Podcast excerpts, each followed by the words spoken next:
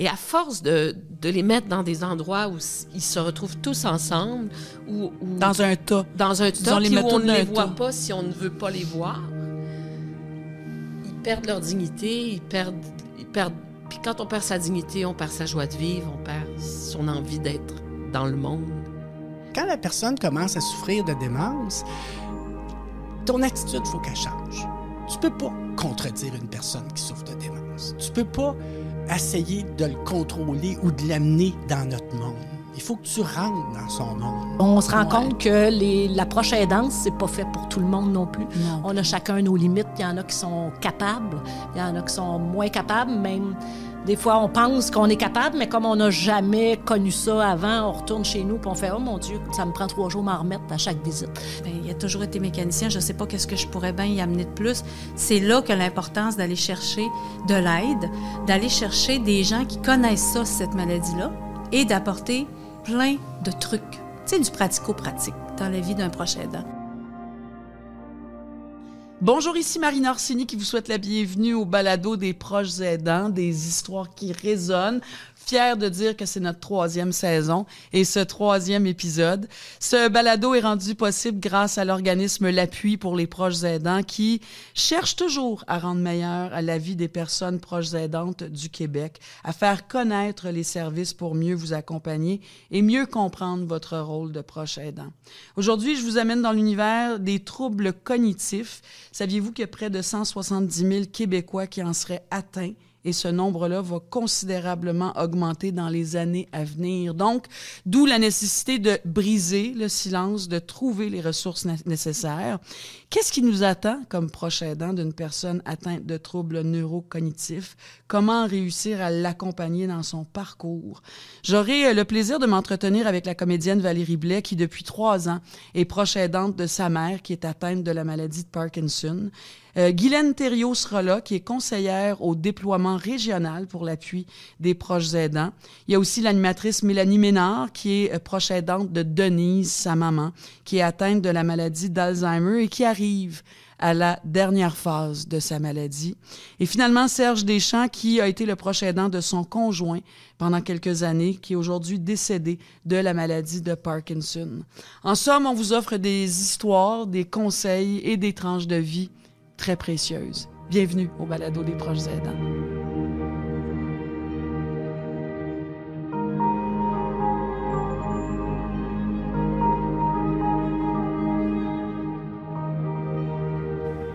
Valérie Blais est fille unique. Sa mère est atteinte de la maladie de Parkinson depuis 2008. Avant la pandémie, donc à 73 ans, Claire, qui a besoin d'assistance, choisit elle-même d'aller vivre dans une résidence pour personnes âgées, semi-autonome. Et là, ses conditions de vie se sont dégradées, sa condition de vie se dégrade. Et ta mère te dit, si je reste ici, mon âme va mourir. Valérie Blais, bonjour. Allô? ta mère, elle t'a vraiment dit ça. Ouais. Ouais ça commencerait ton entrevue. Hein? oui, ma mère m'a dit ça, mais c'était c'était circonstanciel à la pandémie aussi. Aussi, il faut mettre le, il faut remettre contexte. En contexte, ma mère a choisi euh, d'aller plus tôt dans un RPA pour obtenir euh, une certaine sécurité. Bon, il y avait certaines choses qu'elle arrivait moins à faire dans, dans, de la dans la motricité fine. Hmm. Donc, la cuisine, c'était un peu exit pour elle. Mais c'est quand même extraordinaire que ta mère a dit, gars, oh, pas ta minute, là, moi, je vais m'occuper de ça. Oui. Voici ce que je devrais faire. C'est une grande dame, hein? C'est une femme qui a fait 15 hein. ans de psychanalyse, qui a une maîtrise en philosophie. Elle a travaillé au ministère de l'Éducation. C'est une enseignante. Qui a fait ses beaux-arts. Oui, elle a fait ses beaux-arts sur le tard. Ouais, fait que c'est quelqu'un de mais comme beaucoup de gens de sa génération d'ailleurs aussi, c'est des gens très très éduqués les boomers là. C'est une, une, vieille boomer, ma mère, c'est la plus vieille dans les plus vieux mm. boomers, mais je veux dire, elle, vient avec toute une, une horde de gens très cultivés, très, euh, oui, très, très des, brillants, là. éduqués. Oui. Aujourd'hui, elle a 79 ans. Uh-huh. Elle vient tout juste de relire Proust, juste parce que c'est beau. Oui, elle lit Proust, mais elle lit du Welbeck aussi. Elle lit, elle lit tout ce qu'elle peut lire, en fait, euh, quand on peut se rendre à la bibliothèque ou qu'on peut faire livrer des livres. Euh, mais c'est surtout que dans, dans ce milieu de vie dans lequel elle était, elle a été enfermée d'une façon radicale hein, avec le- la pandémie. C'est euh, Oui, pour rajouter la pandémie. Là. Puis toi, tu t'es rendu compte que tu es arrivé là, dans ce lieu-là où elle avait décidé donc d'aménager dans ce RPA-là, puis rapidement, tu as vu que ta mère, sa condition, son état de santé s'est dégradé à une vitesse folle? Ben, il y, a- il y a eu deux événements. Il y a, il y a la pandémie. Oui. Il y a aussi que ma mère euh, s'est cassée la hanche dans un premier temps, un peu avant la pandémie. Puis elle devait se réhabiliter avec. Mais quand elle, elle est arrivée pour se réhabiliter, c'est là que la pandémie a tombé. Et puis donc, euh, elle a été enfermée dans presque 400 pieds carrés, 350 pieds carrés ou, ou je sais pas, 15e étage pendant plus de 90 jours avec euh, on venait lui porter moi j'allais la voir parfois là mais on- si tu te rappelles je sais pas si on se remet Ouais, en mémoire pas le droit tout le très temps, incertain ouais. Ils étaient- il y avait des gardiens c'était Il hallucinant y avait de la police partout. de la là. police Ouais. dans, dans le lieu là puis il fallait donc on venait mais périodiquement elle elle pouvait pas vraiment sortir Ouais. Puis suite à cette expérience-là, elle s'est quand même fait poser la question, Madame Chagnon, voulez-vous vraiment marcher ou vous préférez rester dans votre chaise roulante? Donc, elle a fait oui, certainement que je veux remarcher. Donc, il était question de se réhabiliter dans son lieu de vie. Mais ça aurait été plus facile qu'elle dise non, je vais rester dans ma chaise roulante. C'est ce qu'on a senti. C'est ouais. ça. C'est ça. Mais donc, donc on est- elle était comme un peu à contre-courant. Et comme, comme tout a été fermé, la réhabilitation, on s'en passe. Fait qu'elle a perdu beaucoup de sa force à ce moment-là parce qu'elle était immobilisée pendant quand même beaucoup de temps. Donc, ta mère te dit si tu me sors pas d'ici, À la fin de mon l'année- âme va mourir, je vais mourir. Elle m'a dit, elle m'a dit, je vais mourir. Puis je sais pas, euh, je l'ai, je l'ai écouté. Tu sais, je l'ai, je l'ai pris. Tu sais, des fois, on- des fois, il y a des gens qui T'entends, mais t'écoutes pas. mourir. Mais tu sais, les gens, on écoute. Mais là, j'ai, comme fait, elle- était tellement sérieuse, j'ai, j'ai eu peur. Puis là, je me suis mis à, à me dire, mais qu'est-ce que je vais faire? Il faut que je lui trouve un autre endroit. J'ai cherché d'autres endroits, mais en fin de compte, c'est le système qui est comme organisé comme ça. C'est, changé pour changer, mais c'est la même c'est le même mode de vie, c'est la même cafétéria, c'est sensiblement les mêmes genres de repas, c'est, sensiblement la même organisation, plus ou moins cher. Ouais. Mais ça revient pas mal à toujours au même. Donc, tu as pris une décision importante. Donc, j'ai pris une décision importante. euh, j'ai, eu un flash. Je rentrais chez nous, puis des voisins, c'est-à-dire, je, je- il y a chez moi, il y a un voisin de palier, puis il y a un, duplex à côté. J'ai, vu, ça faisait trois semaines qu'il, avait mis une affiche appartement à louer. Puis je me suis dit, ben, j'ai, me suis, c'est comme si j'ai fait un lien. Je dis, ben, dans le fond, elle est mieux. On pourrait la loger là, je lui ferai à manger, je vais, je vais venir la chercher, elle va voir sa petite fille, on, on, on va s'arranger. Toi, là, tu voulais que ta mère soit proche. C'était ça, la Mais solution? j'en avais pas d'autres. Je suis son enfant ça. unique, je me suis dit. Mon chum, il a dit la merveille. D'abord, je veux juste souligner aussi que j'ai un chum merveilleux qui a jamais dit Mm, laisse-moi réfléchir. Oh, il y en a qui veulent carrément pas. J'ai hein. dit ça te dérange? Ben oui, Valérie, on prend ta mère. Ça va être ça. Ça va être ça la vie. Puis il m'a dit elle mourra plus vite, mais elle mourra, heureuse puis fatiguée. Dit, On salue Fabien. oui, il, a dit, tu mou- il dit ça souvent, maman. Tu, tu mourras fatiguée, mais tu mourras heureuse. Tu sais, dans Mais le sens. c'est ça. Puis c'est c'est l'essentiel, en fait. L'essentiel, c'est que ma mère voit sa petite fille tous les jours. Là, elle Voit sa jouée- fille. Elle voit te ma fille, toi. mais, mais je te dirais que Elle est encore... tannée de te voir. Ouais, Des fois, je pense qu'elle est tannée. Ouais, des fois, elle est tannée, mais, mais dans le sens que je suis là beaucoup. Ben oui. Mais, mais sa petite fille, c'était très important pour elle. Puis, ne serait-ce que de l'avoir 20 minutes par jour quand ma fille va lui porter à manger. Puis, je trouve, puis je- tout ça, je trouvais ça très, très important que ma fille comprenne ça aussi. Tu sais, Hmm. à un moment donné, euh, elle était tannée parce qu'on disait, va porter à manger à mamie, comme un petit chaperon rouge, va porter. Puis, à un moment donné, mon chum, il a fait, Valérie, on peut-tu installer ça? Puis que ça soit obligé? Il dit, j'aimerais ça, Cromy. ça- Il y a pas C'est sa job. c'est sa job. C'est sa job, 15 minutes. Puis c'est c'est réglé maintenant. Puis je me dis, ah, ça, c'est un beau cadeau Mais c'est vrai. pour ma fille parce que Mais je trouve ça intéressant, elle est Valérie. au parce- cœur de notre affaire. tu sais. Oui. Puis en même temps, tu dis, euh, ben, tu sais, moi, aider ma mère, là, je veux dire, je faisais son lavage, puis tout ça. Puis encore, Fabien a fait non.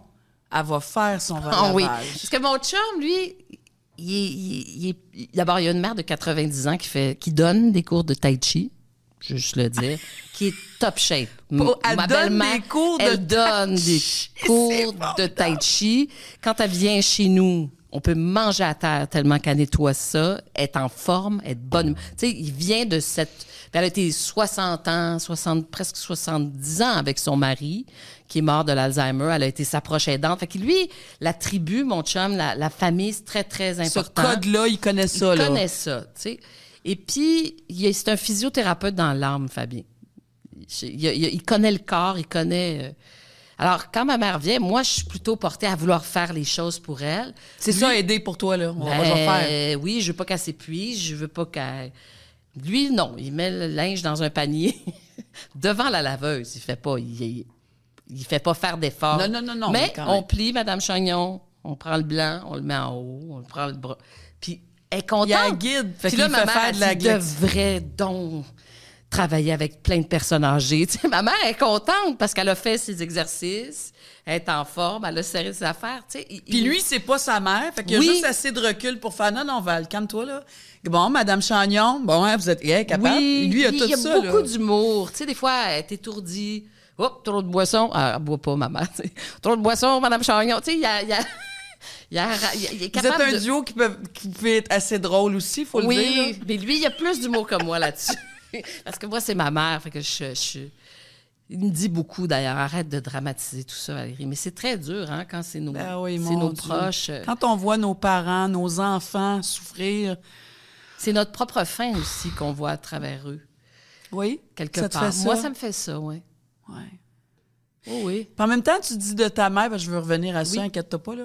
Mais tu dis qu'en même temps, ta mère, euh, elle m'a élevé quasiment toute seule, ma mère, je lui dois bien ça.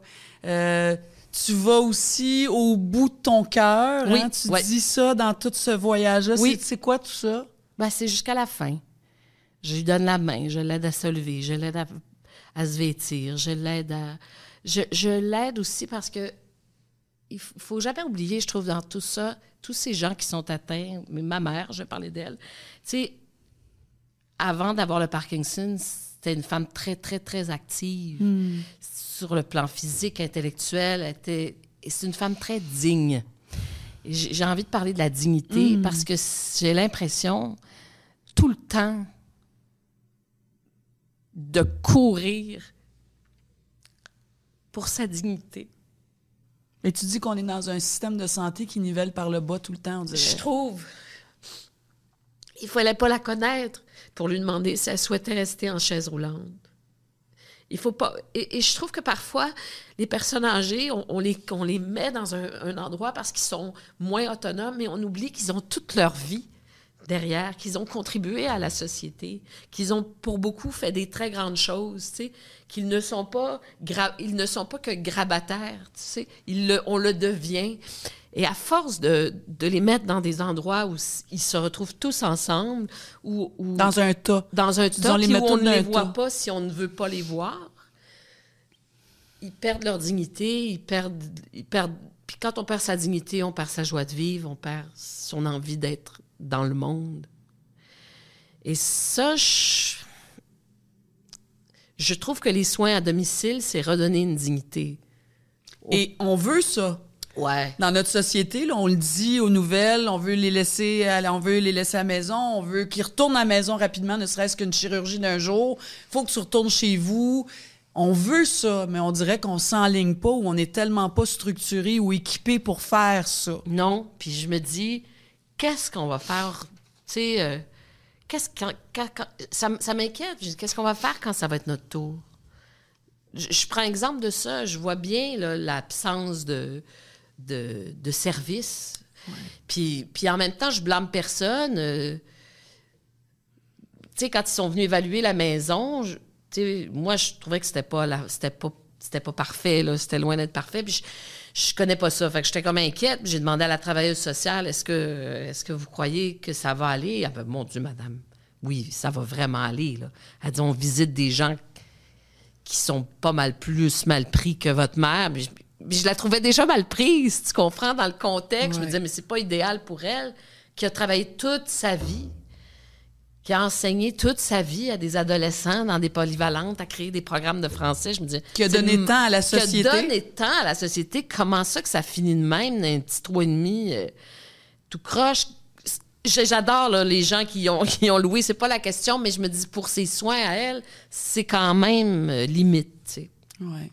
Mais en même temps, on, en reparle parce que aussi sa perte d'autonomie continue puisque c'est une maladie dégénérative. Puis quand on fait le bilan, parce que je dis tu peux retourner maman si tu sens que quand tu as fait le bilan, elle choisit toujours de rester parce qu'au final, elle a sa fille, elle a sa petite fille, elle a son beau-fils. Puis elle serait probablement déjà partie si ça n'avait pas été de ça. Puis elle sait bien que d'une certaine façon, c'est une mort annoncée que d'y retourner. Donc, quelque part, son choix. Mais, mais on y réfléchit des fois parce que, sérieusement, là, c'est pas facile. C'est pas facile. Faut, il faut tout qu'elle trouve ses services aussi.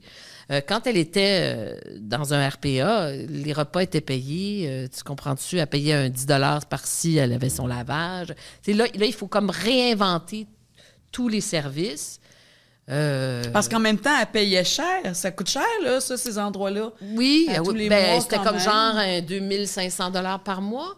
Mais s'il lui en restait pas beaucoup pour elle, c'est une enseignante à la retraite, donc c'est pas des revenus. euh, ça dépend de chaque personne. Ouais. Mais ma mère, euh, c'était ça. Donc là, elle paie moins cher pour son loyer, mais il faut qu'elle répartisse, si tu veux, son budget pour pouvoir euh, obtenir des services. Si moi, Valérie, je te disais, là, je te donne une feuille de papier, c'est toi qui vas décider. là. On va prendre l'exemple précis de ta mère, là, qui, elle, c'est une universitaire qui a, qui a une éducation, qui a enseigné, elle a fait ses beaux-arts. C'est une femme qui est riche de contenu et de connaissances et de savoir. Si je te disais, écris-moi sur une feuille ce que tu voudrais pour ta mère. Pour toi, ce serait quoi le monde rêvé, idéal pour ta maman qui vieillit, qui a des problèmes de santé, puis qui s'en va vers la fin de sa vie? Comment tu décris, c'est quoi ton scénario idéal? Toi, tu voudrais que le matin, là, ta mère, d'habitude, elle se réveille à 7 que- heures. Moi, je voudrais que quelqu'un vienne euh, voir ma mère, qui a un physiothérapeute qui vienne avec elle tous les jours, qu'elle fasse sa marche tous les jours, beau temps, mauvais temps, qu'elle ait. Parce que toi, t'essaies, mais t'as pas tout le temps le J'ai temps. pas tout le temps le temps. Des vie. fois, des fois aussi, j'ai pas la technique pour la tenir aussi, tu sais, tout ça, qu'elle ait un appareil qui lui permette de marcher hiver comme été, faire son tour de bloc, tu sais. Faire son tour de bloc. Puis, puis ensuite, ben, je suis en train d'organiser ça. J'ai quelques amis collègues qui adorent la littérature, puis je leur ai demandé de venir chez, chez ma mère, parler une ou deux heures, puis pouvoir échanger des groupes de lecture, euh, pouvoir, pouvoir partager sur des romans euh, qu'ils ont lus l'une et l'autre et pouvoir en parler. Des, des co- des collègues comédiennes à qui j'ai demandé de, de venir une ou deux fois euh, par mois pour qu'elles puissent échanger sur Ouais. quelque chose, sur du contenu qui, qui la, Qui la nourrit. stimule, elle, bien sûr. Et puis, Après ça? après ça, quelqu'un qui peut faire son épicerie, qui l'aiderait à faire son épicerie, son, son ménage. Euh, Oui, parce qu'on le répète, hein, ta mère, elle est assez autonome d'un sens, puis elle l'est passée de l'autre. C'est ça. Toi, t'es comme en pas deux... qu'elle soit euh, pas toujours à la merci de notre nourriture, bien que ça nous fait plaisir, c'est pas ça, mais c'est juste que c'est, le fun d'avoir tes affaires dans. Bien sûr, c'est toujours ta- pour elle qu'on dit ça. Là. Tu sais, aménager une cuisine qui soit.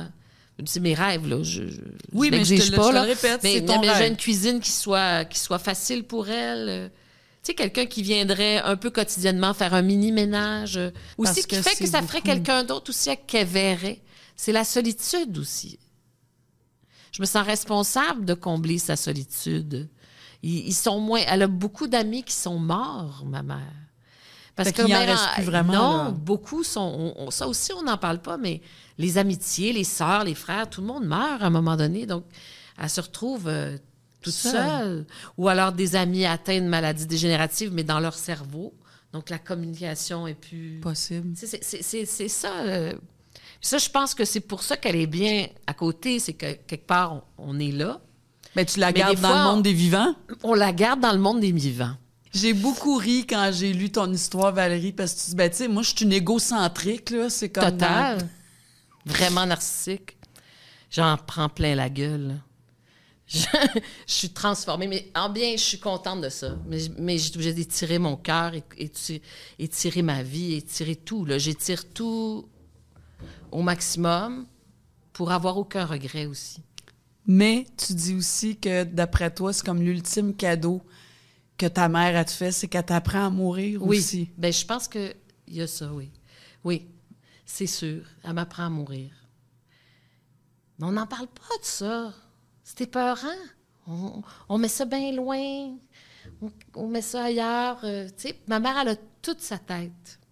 C'est que, tu sais, je parlais de ça avec un de mes amis. Sa mère avait l'Alzheimer. Puis à un moment donné, sa mère ne le reconnaissait plus. Fait qu'il y avait. Il a appris, à mou- il a appris quelque chose, mais ça, moi, ma mère, elle, elle comprend tout. euh, Elle, a- elle comprend tout, elle, elle perçoit tout. sais. Donc, on, on peut en parler de ça aussi. La mort. C'est quelque chose de. Elle est effrayée elle-même par sa propre mort. Fait qu'elle le dit. Mais c'est quand même quelque chose qu'il faut apprivoiser. ben, c'est parce, que c'est la échappera réalité. pas. Non. Personne. C'est paradoxal, hein? Aussi. Parce que je comprends ultimement pourquoi on n'en parle pas, parce qu'on veut rester dans la vie, puis c'est un peu lugubre, puis on a peur, mais en même temps, Comme on veut rester dans la jeunesse, on est dans une société Ouais. où on veut tellement rester dans la jeunesse, puis les jeunes, puis faut, tout est fait en fonction des jeunes, puis... Ouais, ouais, mais... tout le monde va arriver à 50, 60, 70, 80. Tant on que va... t'es pas mort, là, C'est t'es ça. vivant. Ben, c'est ça l'affaire. Ouais. C'est là que je dis que c'est paradoxal, c'est-à-dire que, en fait, plus j'apprivoise la mort, plus j'ai envie d'être en vie. Parce que je fais c'est now. C'est précieux, c'est maintenant que ça se passe. Fait qu'à toutes les fois où je fais, Ah, bon, faut que j'aille, faut que je retourne, fois, ça me tente pas toujours, là. Je pensais pas que ça serait ça, moi, ma cinquantaine. J'avais pas pensé que ça serait comme ça. Même ma mère avait pas pensé que ce serait comme ça, OK? Fait que des fois, des fois ça, me, ça me tire, mais je fais lève-toi, marche, tu peux le faire. Puis embrasse cette situation-là.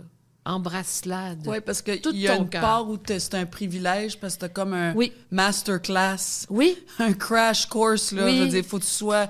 Tous tes sens sont ouverts. Ça part du cœur, mais t'es à l'écoute de tout, tu sais. euh. Oui.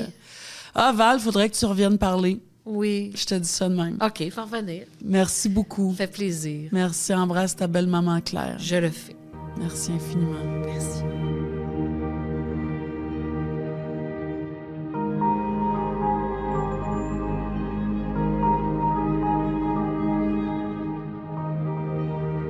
Si je demande de l'aide, c'est parce que j'arrive pas à le faire par moi-même.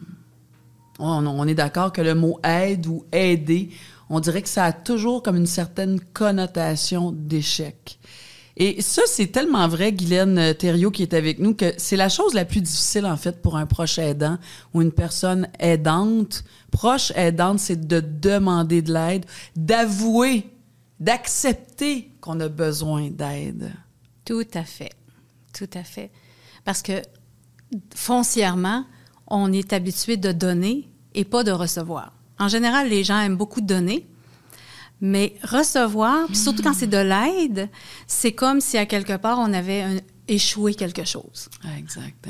Donc, dans la, la réalité d'un proche aidant, à partir du moment où il frappe le mur, où, tu sais, là, vraiment, là, on, est, on met à risque sa santé. On est à bout, là, comme on, on est à bout, exact. Là, on commence à penser qu'on on on n'a plus le choix. Alors que quand on est un proche aidant puis qu'on s'identifie plus tôt, de façon précoce, ben c'est plus de l'aide, c'est de l'accompagnement. Tu sais, c'est juste de, de se faire accompagner par de l'information, se faire accompagner par des conseils. Ouais. Et, et après ça, tranquillement, pas vite, je pense que la roue ou, si vous voulez, la vague commence à entrer dans la tête de la personne en disant, bon, ben maintenant que j'ai des conseils, je pourrais peut-être utiliser un service de répit. Guylaine Thériault, vous êtes conseillère en déploiement régional pour les organismes, pour l'organisme L'Appui, pour les proches aidants. Alors, c'est quoi ça? C'est quoi votre rôle? C'est quoi votre job?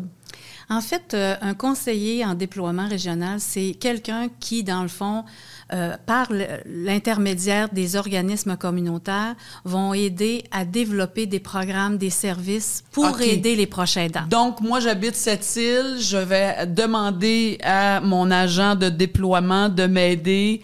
Vous êtes l'intermédiaire entre ici, l'appui qui gère les, les, les, les, contributions monétaires pour développer des projets de proche aidance et la clientèle. Exactement. OK, c'est ça. Oui. Alors, si un organisme veut développer, par exemple, un service de soutien psychosocial, Oui. ben l'appui va, va le financer.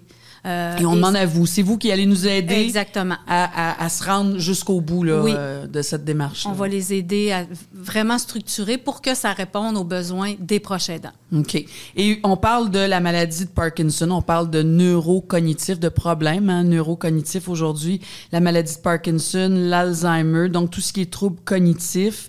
Euh, Il y en a d'autres aussi, il y a d'autres Oui. façons, il y a d'autres, il y a d'autres euh, La difficultés au niveau du neurocognitif quand on vieillit. Hein, c'est, c'est vaste en même temps. euh, Oui. On n'a pas nécessairement l'Alzheimer ou le Parkinson. Qu'est-ce qui nous attend comme proche aidant, Guylaine, euh, quand on est avec une personne, quand notre, notre mari, notre conjoint, très souvent, ou notre mère, notre père euh, a un, trou- un trouble neurocognitif? Qu'est-ce qui nous attend dans notre réalité de proche aidant?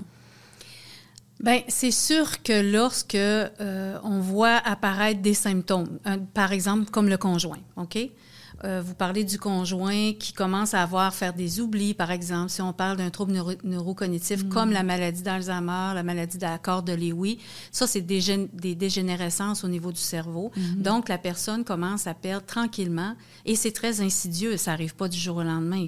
Donc c'est insidieux, tu commences à voir ah j'ai oublié mes clés trois fois dans ma voiture. Alors là le proche, la- le conjoint se voit pas comme un proche aidant du tout là. Là il se voit comme un conjoint puis qui Ça va fait aider- 12 fois cette semaine, mais les deux en même place. Bon, voilà. Hein, Il y a de ça. on connaît tous ces scénarios-là. Oui, exactement. Puis là, justement, c'est là que les comportements vont être un peu bizarres. Il va y avoir des changements d'humeur. Et le proche aidant, qui est le conjoint qui se voit pas encore comme un proche aidant, va dire à son mari, ben écoute, euh, là, ça fait quatre fois que je te le dis, coudon, es-tu es-tu sourd? Euh, T'as-tu pris de la boisson? Euh, Alors, on va questionner sur plein de choses, mais pas nécessairement ça. Par contre, euh, je pense que maintenant, depuis que l'appui est là, parce qu'on va se le dire depuis 12 ans, on a appris ce que c'était un proche aidant. Et là, les gens sont de plus en plus à l'écoute. Vous savez, informés, écoute, curieux, curieux euh, de attentif. savoir. Et on en parle tellement. Vous savez, euh, de par ma carrière, euh, j'ai été... Tout début de ma carrière, j'ai commencé avec les maladies d'Alzheimer. Et ça, ce mot-là, on le chuchotait. Depuis une douzaine d'années. Hein? Ah, c'était extrêmement tabou. Alors, de l'aide, on n'allait pas en chercher Oui. parce que c'était tabou. On dit pas ça.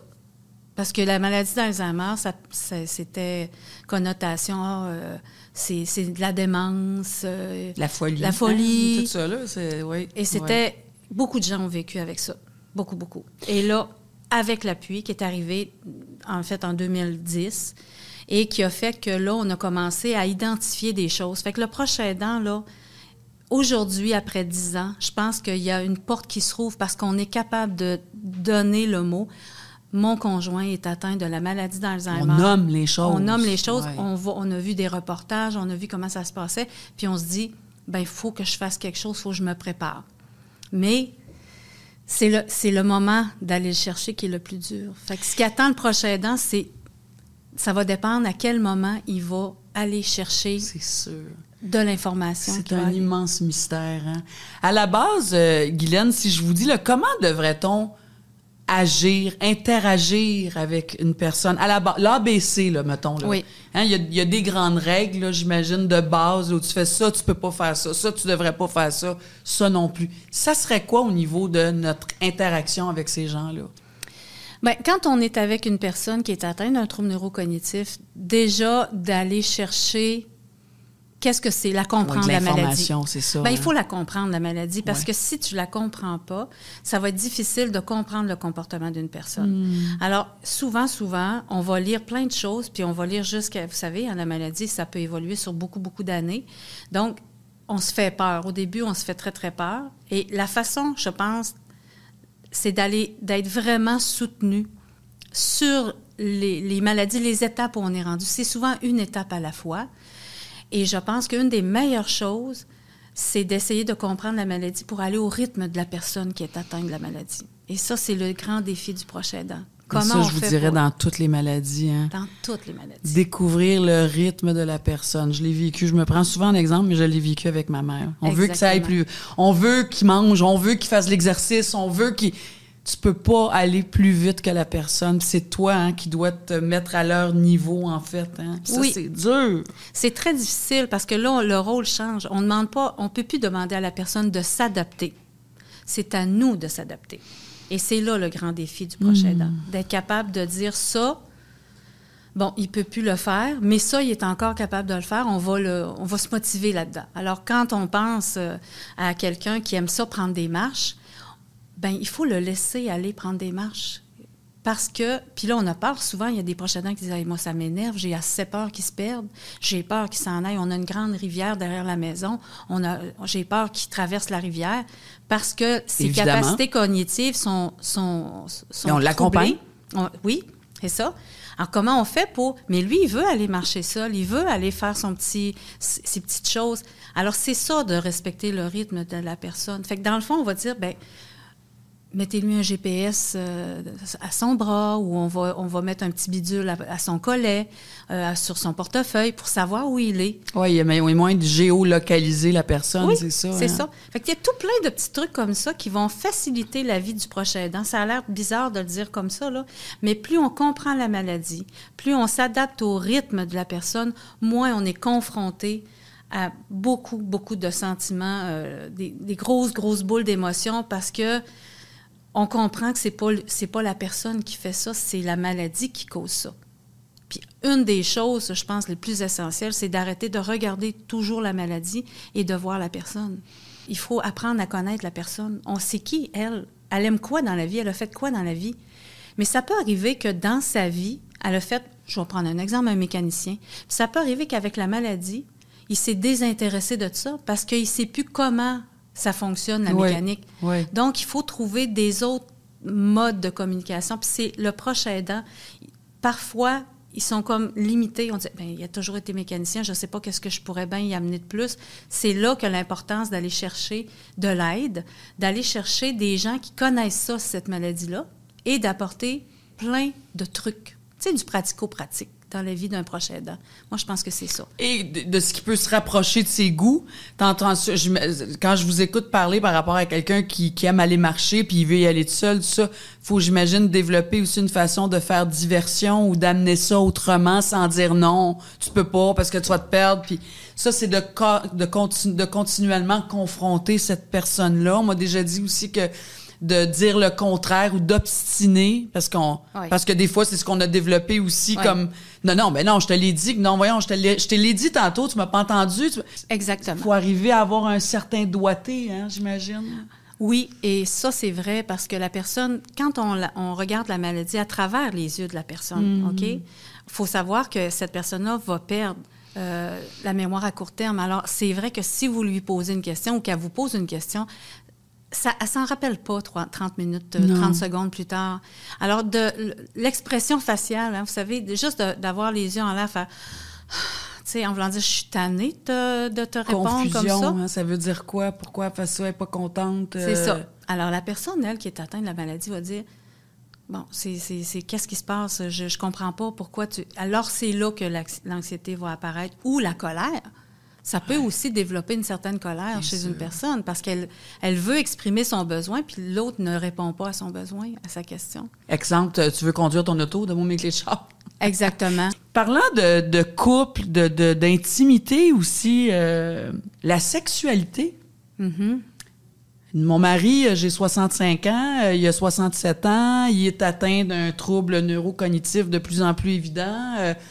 C'est mon conjoint, je suis sa femme, c'est mon mari. Est-ce que ça aussi, ça doit être quelque chose de, particulier de parce que j'imagine que le désir, l'élan, le désir sexuel, c'est pas quelque chose qui va mourir nécessairement.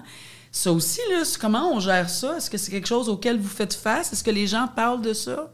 Oui, les gens en parlent, je vous dirais, de plus en plus, surtout les plus jeunes. Là. Mais par contre, on sait que chez les aînés, la sexualité est présente. La problématique, c'est là où l'étape de où est rendue la personne atteinte de la maladie. Lorsqu'elle est, vous savez, quand on vit une maladie neurodégénérative comme la maladie d'Alzheimer, on recule dans le temps. Alors, si moi j'ai 65 ans, en vrai de vrai, mais que dans ma tête j'en ai 40, ben c'est sûr que au niveau sexuel, La probablement libido est là, c'est est encore plus là, fort, euh, oui.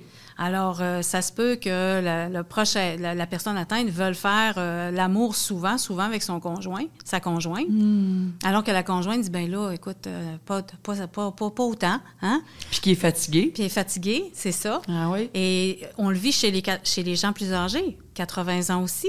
Parce que la personne, elle a 80 ans, mais dans sa tête, elle en a 60, elle en a 50. Puis ça, on aborde ça comment, Guylaine? Je veux dire, comment on gère ça? là? Moi, c'est mon mari là, qui. Je veux bien, je l'aime, tout ça, mais il- il- on parle de quoi dans ce temps-là? Qu'est-ce qu'on dit à ces gens-là, ces proches aidants-là? Ah, c'est ça, c'est vraiment un, un aspect. euh, C'est complexe, C'est complexe. même, hein? Mais vous savez, à un moment donné, c'est là qu'il faut faire diversion. Si la personne, le con- la conjointe ne veut pas avoir de relations sexuelles ou elle peut décider de le faire, elle, elle doit faire diversion. Et c'est là qu'il faut qu'elle ait des trucs, qu'elle puisse, euh, elle puisse euh, détourner l'attention du conjoint qui, qui parfois de- peut devenir presque harcelant. Là. On comprend Ben, c'est que. ça. Donc, euh, oui. euh, Donc, ça serait quoi des trucs? Comment on peut Ben, faire diversion? ça peut être des exemples. Viens, on va se prendre dans nos bras, on va danser dans le salon, puis on va se donner un bec, puis ça peut... Oui. Viens me coller. après ça, oh, écoute, excuse-moi, on va, on a un rendez-vous, on va aller au rendez-vous, on peut aller prendre une, une, une petite ride de voiture. C'est ça, faire diversion. C'est faire oublier à la personne ce qu'elle veut faire maintenant. C'est se, retirer doucement, en fait. hein? C'est ça, faire diversion. Oui. Au lieu de dire non, arrête, c'est pas le temps, je veux pas. C'est, dans cette subtilité-là qu'il faut développer nos capacités. Hein? oui, c'est ça. Tu sais, remplacer ça, par- dans le fond, par de la tendresse, OK? Ouais. Et la tendresse, ça peut se faire par toutes sortes de choses. Et faire diversion avec quelqu'un, quand on veut faire diversion avec euh, euh, une personne, un enfant, euh, on peut le faire, mais il faut s'outiller. Il faut avoir des outils dans notre coffre à outils. C'est là que je vous dis que c'est important.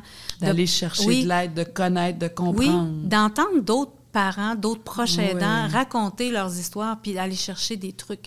Parce que sincèrement, si moi, mon conjoint me courait après euh, euh, chaque jour, ben c'est sûr que peut-être que je serais pas encline à le faire, mais je voudrais pas l'offenser, je veux pas non plus provoquer de la colère. Donc, il faut que je trouve des trucs pour faire diversion. Parce- Puis il faut que je le connaisse. Il faut que je connaisse la personne. Oui, ça, je le sais quand il y a, Oui. je sais qu'il aime ça si Oui, je fais ça, ou je voilà. le sais que ça, ça va marcher, ou faut Puis- devenir euh, apte, hein? Exactement. Puis il faut, il faut vraiment prendre le temps d'aller chercher cette information-là. Moi, si je prends mon conjoint puis ça arrivait, je dirais, ben viens Martin, on va aller prendre une marche dans le bois puis on fera ça après. Ouais, parce qu'il aime ça aller prendre des marches Parce qu'il aime vraiment aller prendre des marches dans le bois. va faire d'autres choses que oui. t'aimes. J'ai faim, Martin, je mangerais une petite soupe avant. Tu mangerais-tu une soupe avec moi? Oui. C'est ça, faire diversion, sans nécessairement aller dans des grandes affaires. Ça peut être des diversions très simples dans oui, le parce quotidien. que ça peut durer 5 secondes, cette affaire-là. Oui, hein. oui. Cet élan de désir Oui. de notre conjoint Oui. envers nous, ça peut durer Oui. 10 secondes. Exactement. Puis dès qu'on réussit, j'imagine, à faire diversion, ça n'existe plus. Exactement. Il y a ça, hein? C'est ça, puis c'est ça qu'il faut le c'est ça arriver à faire comprendre à la personne, d'aller à son rythme à lui. Là, c'est sûr qu'il va avoir une passe où ça va être peut-être plus exigeant au niveau de la sexualité, et il faut que la personne soit prête. Il faut qu'elle soit outillée. Oui. Donc, de réussir à garder une certaine normalité de vie, ça aussi, c'est le défi, j'imagine. Hein? Oui. Parce que déjà, ça change tellement, mais il faut quand même que notre base, on réussisse à garder une certaine normalité. Exactement. Faut, normalité, puis tout en étant bien dans, dans ça aussi. Il faut se protéger en tant que proche aidant. Ouais. C'est pour ça qu'à un moment donné, on demande aux proches aidants, prends du temps pour toi, prenez soin de toi. Mais souvent, ils savent plus quoi faire pour prendre soin d'eux autres. Ouais. Alors, c'est important aussi, encore là, d'aller, de jaser avec elle, de voir c'est quoi ses besoins, c'est quoi que- la réalité qu'elle vit. Quand on demande à un proche aidant, qu'est-ce que tu veux faire, qu'est-ce que tu souhaites, souvent, là, sur le coup comme ça, ils vont énumérer un ou deux aspects, puis là, il n'y a plus rien. C'est comme si il était euh, en- gelé dans, dans ce, dans ce, dans ce schème-là. Et une fois qu'on les aide à réfléchir, qu'on les aide à, à ventiler, et là, ils commencent à identifier les choses beaucoup plus. Mais c'est vraiment un parcours d'accompagnement.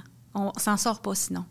Puis Guylaine aussi, j'imagine, on revient toujours à aller chercher de l'aide parce que aller chercher de l'aide, ça nous aide à comprendre, ça nous aide à le vivre au quotidien Mm. et ça va nécessairement nous, nous aider pour la suite, l'après. Quand Ouais. la personne décède, là, ça peut être au bout de trois ans, cinq ans, dix ans, ça peut être long, là. Oui. Parce que c'est le cerveau qui fonctionne plus, mais le corps, lui, il peut être bien en forme. Oui.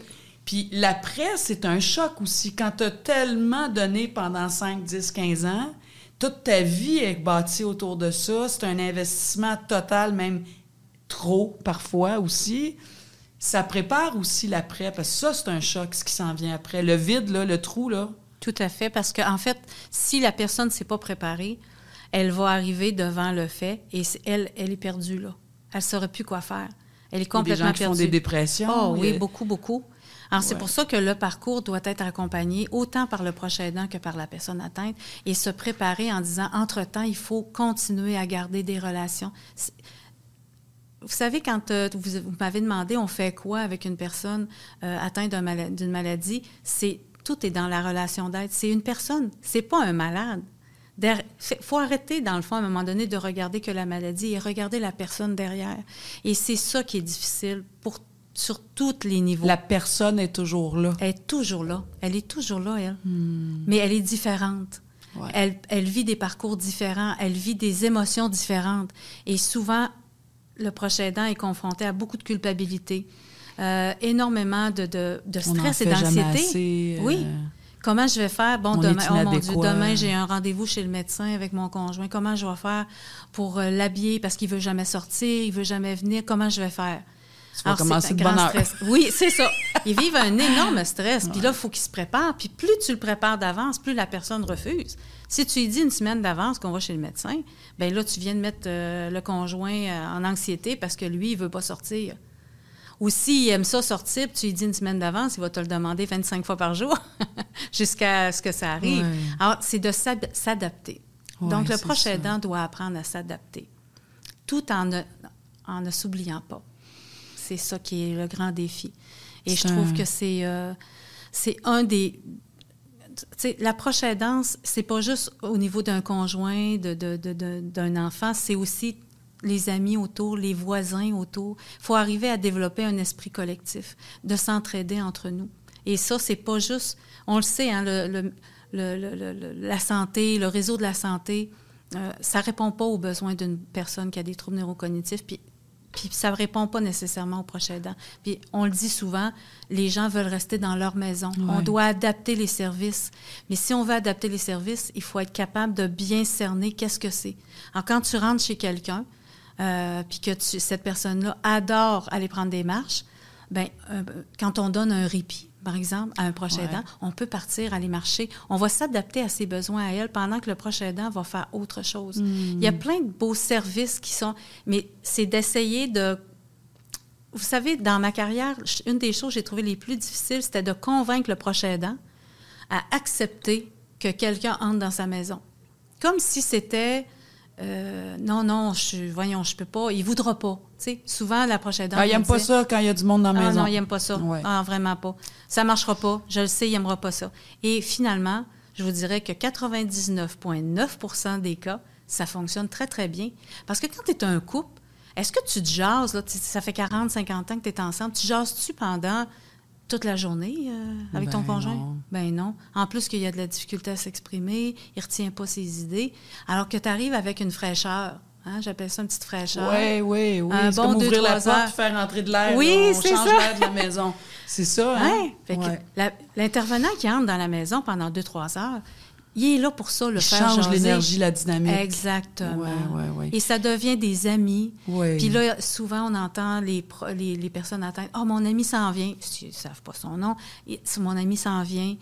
Il y en a qui aiment faire des casse-têtes. Il y en a qui aiment aller jouer au quilles. Euh, on les fait sortir. On fait, on fait des choses qu'ils aiment faire. Exactement, exactement. si c'est quelqu'un... On a fait... Il y a eu des beaux défis. Il y a des gens qui restaient assis euh, sur leur fauteuil des heures et des heures, puis on a réussi à les sortir de leur fauteuil parce qu'on les stimulait par des choses, puis à un moment donné, oups, un petit ici. Venez donc me montrer vos, vos, outils dans le garage. Ça là, vous avez des beaux outils. Ah, oh, ben oui, je vais aller te montrer ça. Alors, voyez-vous, c'est ça. Tandis que le proche aidant, la conjointe, elle, elle ne peut pas faire ça. Elle est trop occupée par trop d'autres affaires parce que les responsabilités ne sont plus partagées. Là. Oui, puis tu sais, très souvent dans notre entourage, il y a des services qui existent, euh, mais dans notre entourage, des fois, ça fait plaisir de dire, ben oui, ah, je vais l'accompagner à son rendez-vous matin, gars, j'ai le temps, je suis en vacances, ça me fait plaisir. Ça nous fait plaisir, l'entourage des proches aidants, de sentir qu'on peut apporter quelque chose qu'on peut on peut on peut servir à quelque chose dans sa vie qui a tellement basculé puis oh, comment hein, on aime ça donner et aider vraiment être un voisin, par, puis aller faire euh, tondre le gazon, par exemple. Ben oui. Ouvrir la cour l'hiver. Euh, moi, là, moi, je suis une personne qui adore cuisiner. Alors, moi, là, je cuisine, je fais euh, 40 pots de sauce spaghetti, puis je vais aller emporter 5-6. Exact. Mais je vais prendre le temps de m'asseoir puis jaser un petit peu avec le- les gens. Que le prochain aidant soit là ou que, le, que la, Ça la change personne- tout. Non. Ça change la journée, Oui. ça change la vie.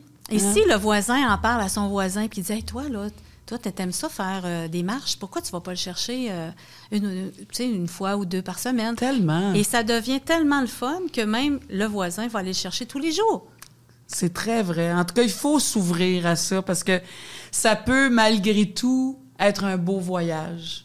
exactement Hein, cette- ce Oui. rôle de proche aidant-là, ça peut être tout autrement, en fait, si on se donne la peine de, de s'ouvrir à ça. Changer de nos la lunettes. main. Oui, exactement. Changer nos Merci. lunettes. Merci, Guylaine Thériault. Merci infiniment. ça fait plaisir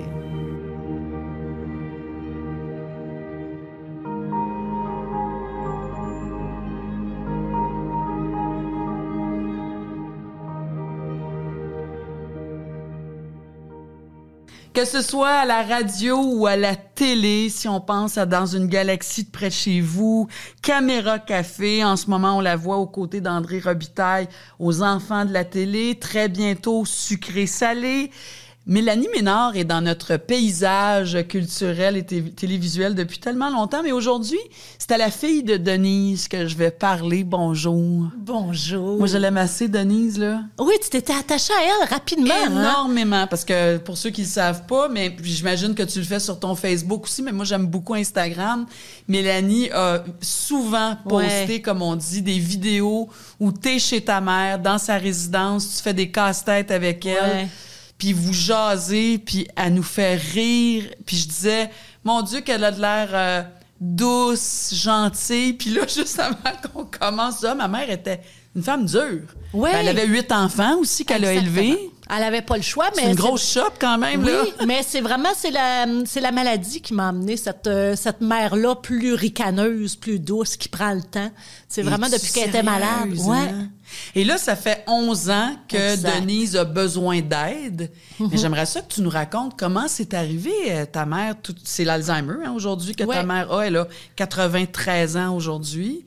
Oui, exactement. Ouais. 92, je pense qu'elle va avoir. Mais comment c'est arrivé? C'est un peu particulier aussi. Oui, c'était très particulier, c'était très rapide. Ouais. En fait, c'est arrivé euh, un printemps. J'animais euh, ma maison Rona à Québec, je me rappelle, et j'ai eu l'appel de Oups, maman s'est cognée la tête, euh, elle va pas bien, il faut, il faut que. En tout cas, on me disait que ça allait pas très bien, puis que de prendre des nouvelles dès que je revenais.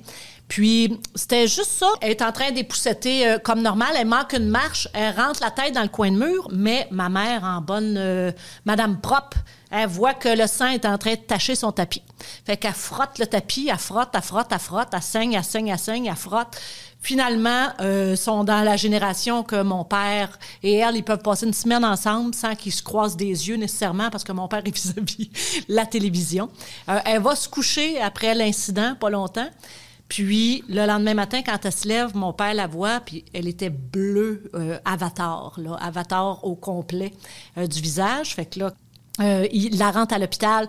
On nous informe qu'il faut l'opérer rapidement au cerveau, mais il y a des risques de complications, il y a des risques qu'elle ne revienne plus jamais comme elle était, œdème au cerveau. Toi, ta femme, ta mère est en forme, hein? Elle était en super forme, c'est le pilier là. Tu sais, mon père, il allait, mon père, il, il, en- il en arrachait beaucoup plus que ma mère physiquement là. C'est elle qui tenait tout.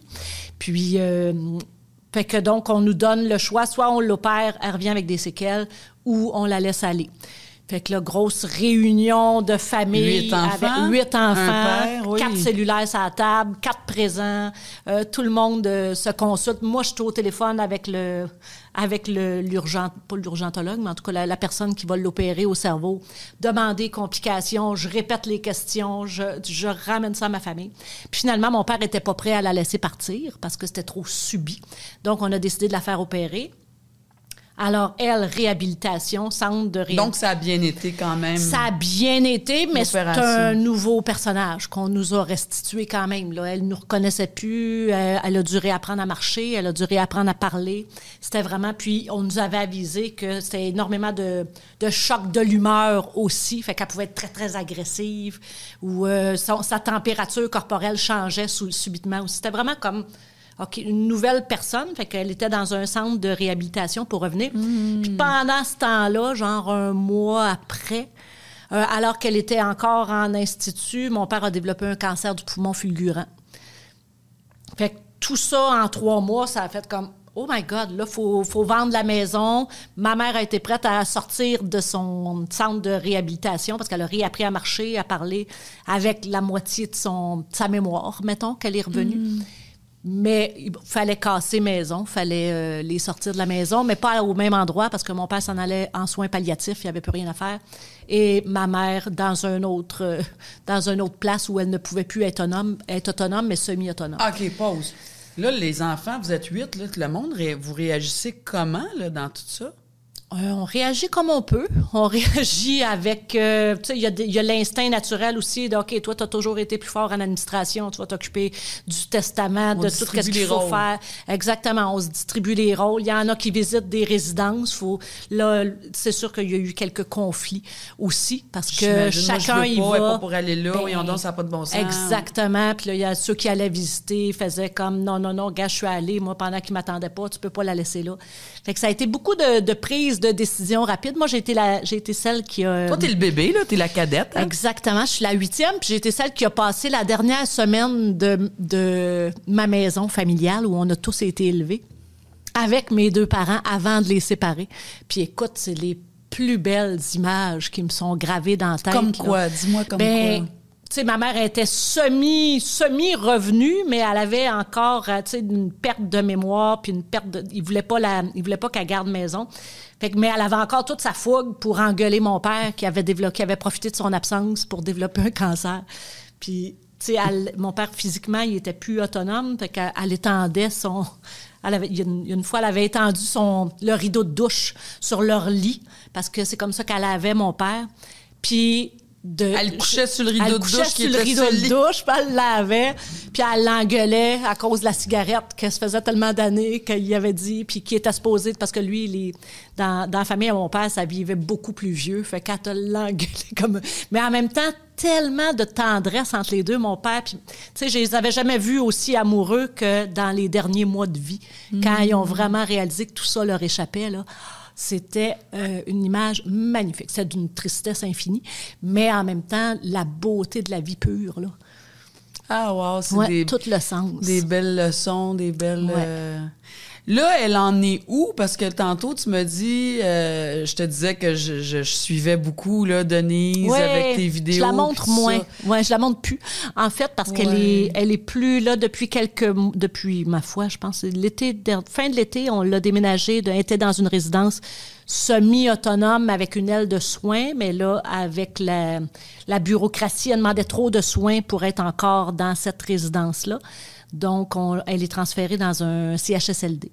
Maintenant, avec des gens comme elle, mais de différents âges. Ils n'ont pas tous le même. C'est pas tous des personnes âgées qui souffrent de, troubles cognitifs. Fait que c'est assez. euh, c'est un autre univers. C'est un.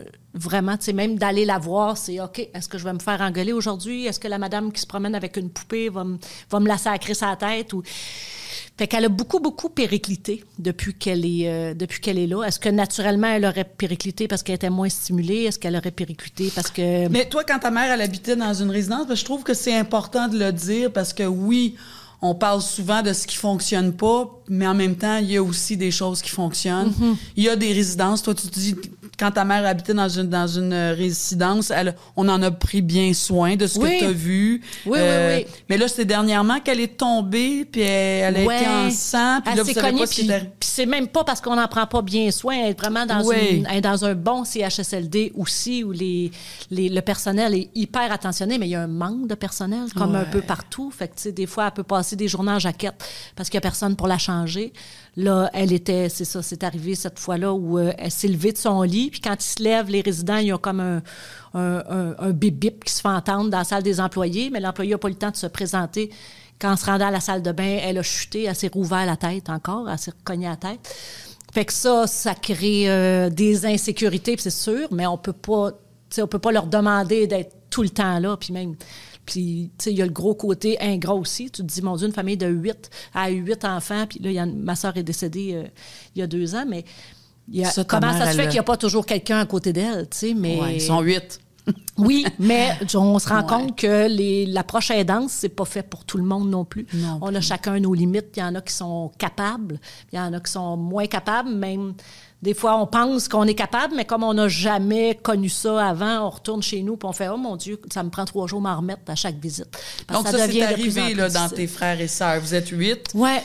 Tu as dit qu'il y en a un qui était bien bon en comptabilité. Fait que lui, il gère tout ce qui est comptabilité, tout ça. Puis il y a la proximité géographique. Géographique. Vous autres, il y en a, plusieurs qui habitent plus loin. Exact. Il y en a qui conduisent pas. Il y en a qui habitent euh, beaucoup plus loin.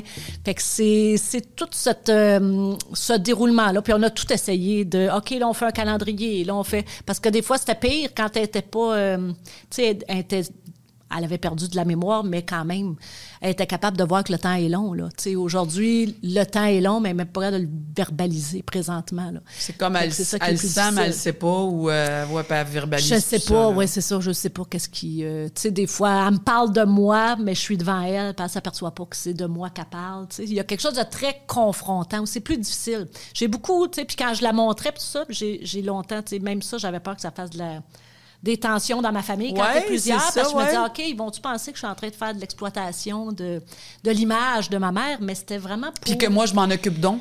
Oui, non, exactement. Hein? Puis non, mon Dieu, j'ai toujours, je me suis toujours qualifiée de poche aidante, moi, et non pas de proche aidante, parce que j'y vais pas assez comme, je vais pas assez souvent, autant que je voudrais.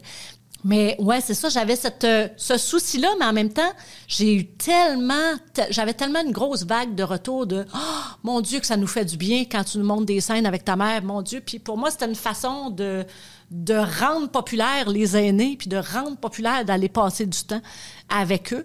Puis moi, je, travaillais en, j'ai travaillé en garderie aussi dans mon, ma première vie. Puis, tu sais, j'avais ça, ce côté ludique-là, ce côté stimulation. C'est ta force, cherché des jeux. Puis, oui, c'est ça.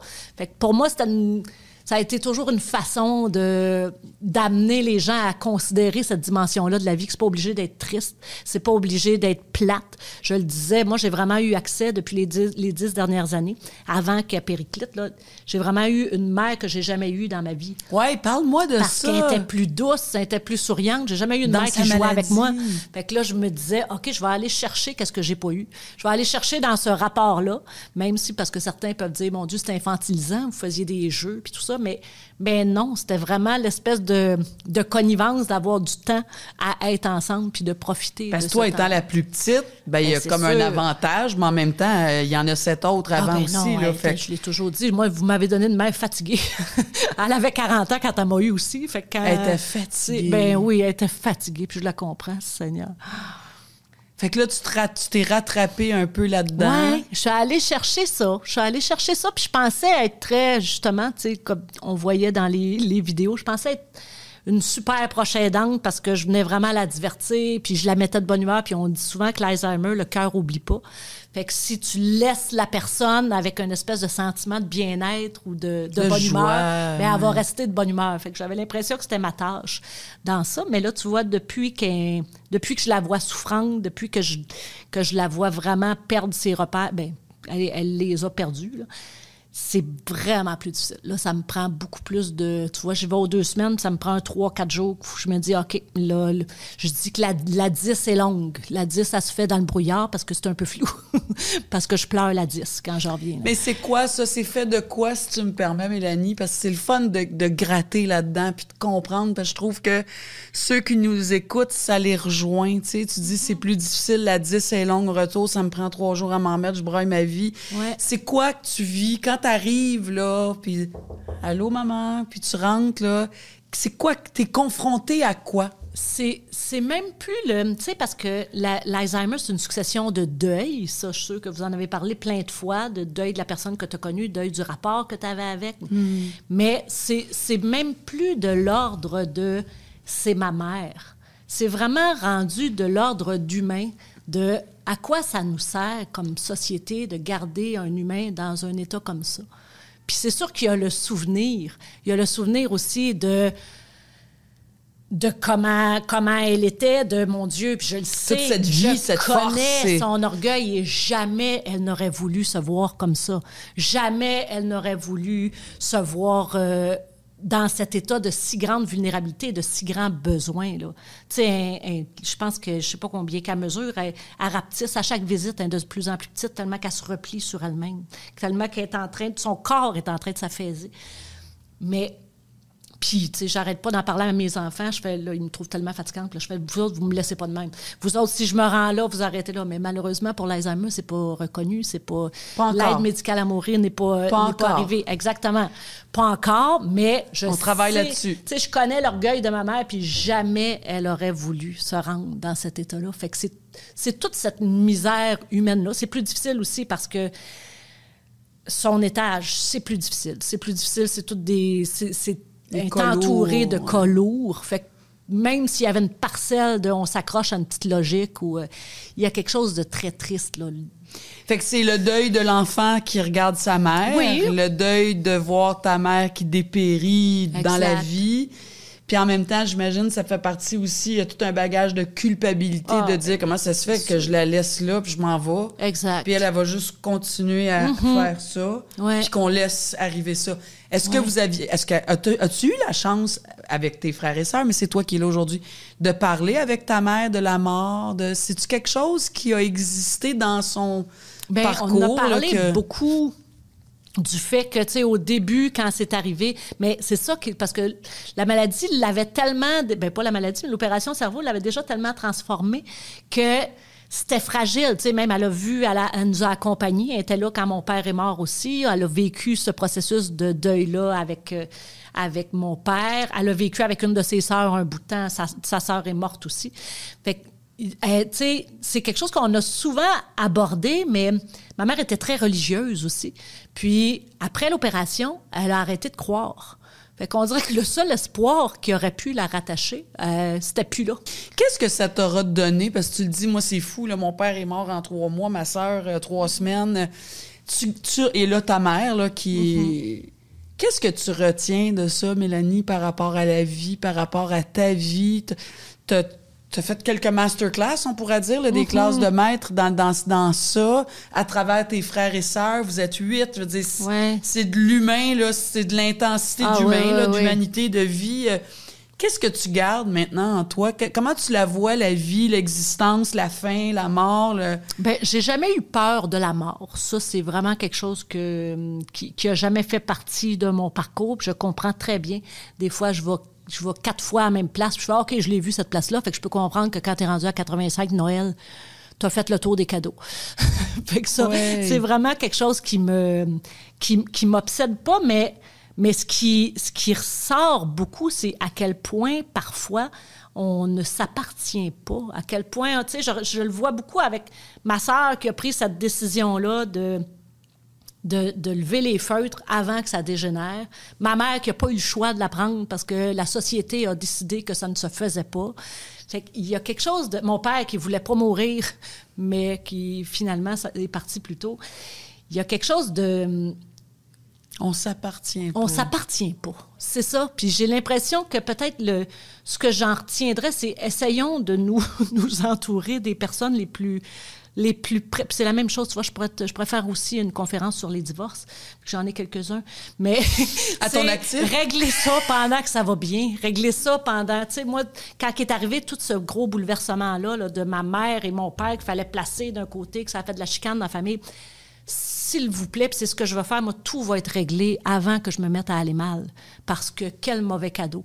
On laisse à une famille si c'est eux qui décident où est-ce qu'on s'en va. puis il n'y a personne qui veut laisser ça à ses enfants. hein. Non, exact. Tout le monde, en plus, dans ton histoire, tout le monde a été pris un peu par Ben oui, surprise là, ben dans non, ça. Ta mère qui se cogne la tête de ça et a développé, je veux dire, il n'y a personne qui pouvait prévoir ça. Là. Mais je pense qu'il faut vraiment, je sais pas si, tu sais, là, on commence à parler de mandat d'inaptitude puis de trucs qui se préparent avec un notaire, mais je sais pas s'il y a, y a des boîtes à outils mieux équipées de, OK, moi, je m'attends à, s'il m'arrive ça, qu'il y a ça, qu'il y a ça, que j'aimerais, cette résidence-là, c'est celle-là que je serais. Tu sais, puis nous autres, on était complètement au service d'une infirmière qui changeait toutes les semaines avant qu'on trouve des résidences, parce qu'on trouvait pas où les envoyer. Il y a des gens qui venaient à la maison pour s'occuper de mon père. C'était jamais la même personne. Elle nous disait jamais la même chose.